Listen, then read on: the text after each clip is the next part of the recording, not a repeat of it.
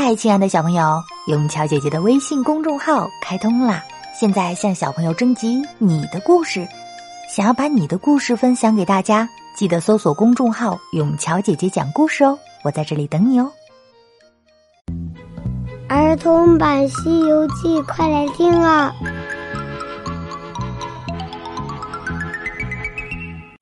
西游记》第一百一十集，立地祸。Hello，亲爱的小朋友，我是永桥姐姐，咱们继续讲《西游记》的故事。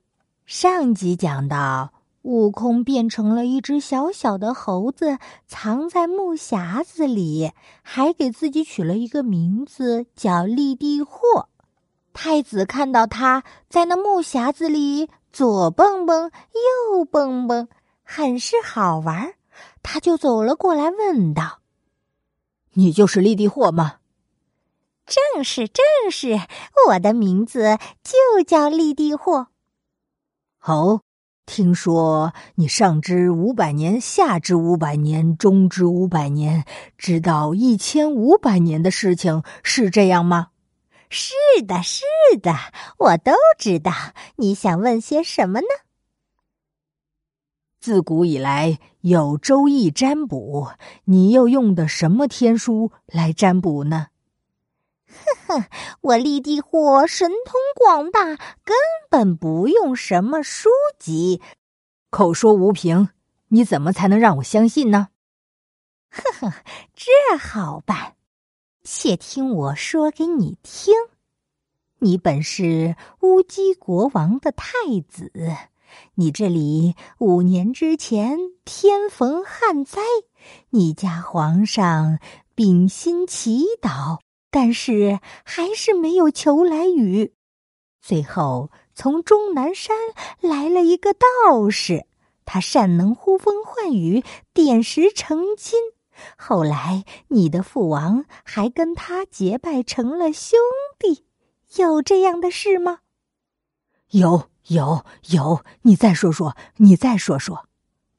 哼哼，但是后来那全真道长却不见了。是这样吗？你说的没错，果然是全真道长。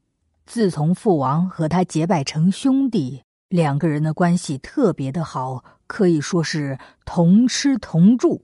不过三年前在御花园里，那道长化作一缕神风，还把父王手里的白玉龟给夺去了，到现在也不见踪影。父王。因为没有了白玉龟，终日无心赏玩，便把后花园给封了。到现在已经三年了。悟空在那盒子里又蹦又跳，也不说话。那太子急了，说道：“立地祸，这件事我们乌鸡国有很多人知道，怎么能证明你会占卜呢？”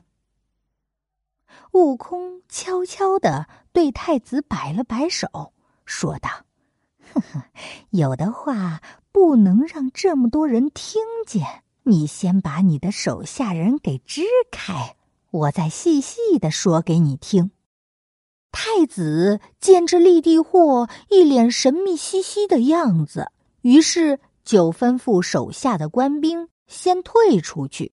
屋里只剩下了师徒四人和太子。悟空说道：“你可知道，现在龙椅上坐的当今皇上不是你的父亲呢？”那太子一听，大惊失色：“不可能，不可能！我的父亲，我能不认识吗？”呵呵，你刚才也说了。那道长神通广大，而且还会变化。他把你父王害死，推入后花园的井中，又变作了你父王的模样。他怕被人知道，才把那后花园给封了的。胡说，胡说！自从那全真道长走了之后，我乌鸡国风调雨顺，国泰民安。这话若让我父王知道，一定把你抓去碎尸万段。听了太子这话，悟空一下子从那小盒子里跳了出来，摇身一变，恢复了真身，把那太子吓了一大跳。悟空跑到三藏跟前，说道：“师傅，你看，我就跟你说了，他不会相信咱们，不会相信咱们。不如咱们今天……”把那宝贝给他献上，然后倒换了官文，继续去西天取经吧。太子见到立地货，突然变成了一个真人，他满脸的愤怒，大声的喊：“哼，好和尚，好和尚！五年前你变作全真道长来骗我家宝贝，今日又变成和尚来进献。”来呀，把他给我抓起来！太子一声令下，守在外面的兵将一下子就进来了，吓得三藏只顾着说：“你这个弼马温，专门闯祸，现在连累了为师，要被人抓起来。”悟空急忙走上前，小声的对太子说：“别嚷嚷，别嚷嚷，先让他们出去，我跟你说完，你就明白了。”听了悟空的话，太子摆摆手，让那些人退下，姑且看着和尚怎么编瞎话。悟空小声的说道：“其实我不是什么立地货，我是那唐长老的大徒弟，名叫孙悟空，孙行者。因为我和我师傅去往西天取经，昨天晚上。”在这寺院里借宿，半夜的时候，你的父王托梦给我师傅，说他被那全真道长给害了，推入御花园的八角琉璃井里，那全真变作他的模样。就算满朝文武百官不知，你不知。但是你的母亲肯定知道他是真是假，你到皇宫里问一下你的母后就知道了。说完，悟空又把皇上留给他的白玉龟献给了太子。